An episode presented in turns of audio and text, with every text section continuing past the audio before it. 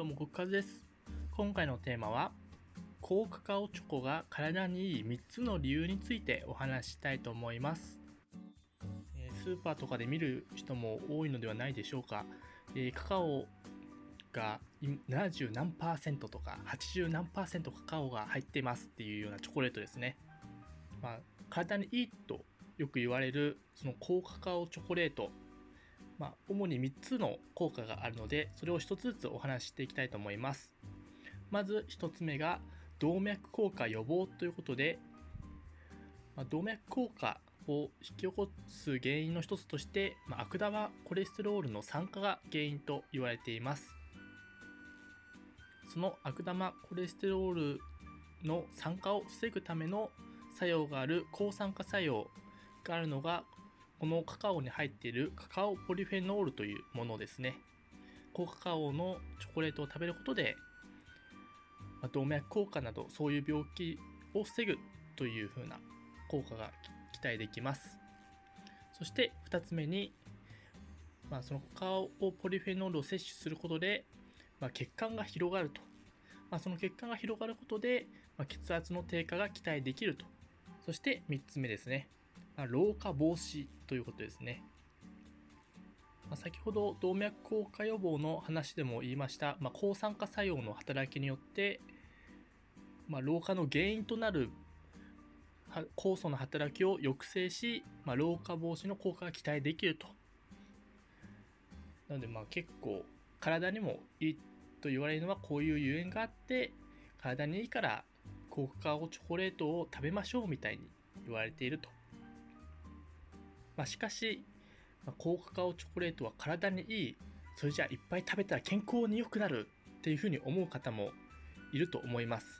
まあ、しかし、まあ何、何の食べ物でも同じですが、まあ食べ過ぎは逆に体に良くないということなので、まあ、高カカオチョコレートも食べ過ぎはよろしくないと。まあ、理由としては、結局カカオが多いということで、まあ、カフェインの量とかあとは脂質の方が通常のチョコレートよりも多くなってしまうと。なので、まあ、んまり食べ過ぎるとそのカフェインを通常チョコレート食べるよりも多く食べてしま取ってしまったり、まあ、脂質が多くなって肥満になってしまったりと。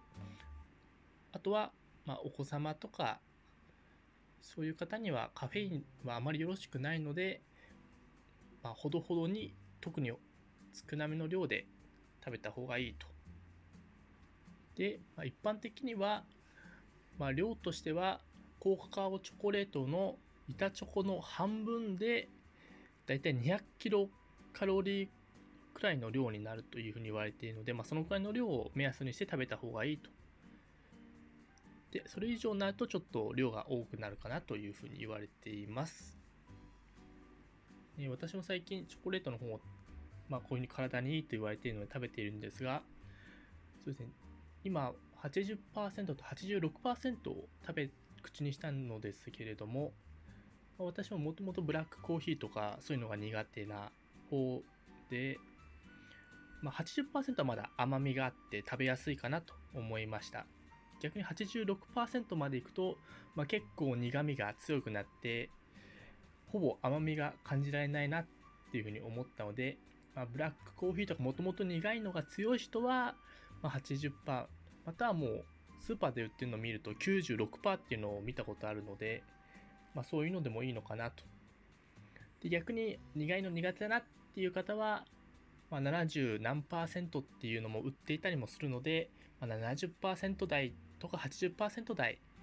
食べてみて調節していくのがいいかと思います。